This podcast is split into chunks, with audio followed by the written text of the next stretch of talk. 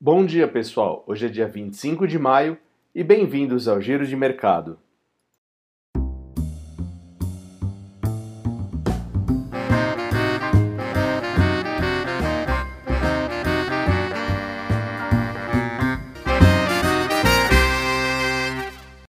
Na sexta-feira, a bolsa brasileira fechou em queda de pouco mais de 1%. Mesmo assim, fechou a semana em alta, marcando 82.173 pontos. Vale lembrar que o S&P 500 também fechou a semana com 3,21% de alta, nos 2.955 pontos. O dólar fechou a semana em queda, cotada R$ 5,58.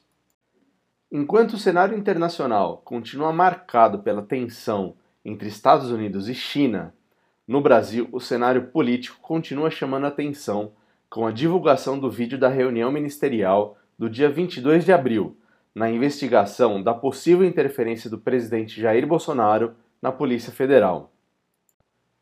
O coronavírus, que continua sem vacinas eficazes, já fez mais de 22.200 vítimas no Brasil com mais de 350 mil casos registrados. A manhã de hoje começa otimista, com os índices futuros internacionais todos operando em alta. E o giro de mercado de hoje vai ficando por aqui, desejando um bom dia e uma boa semana. Até mais!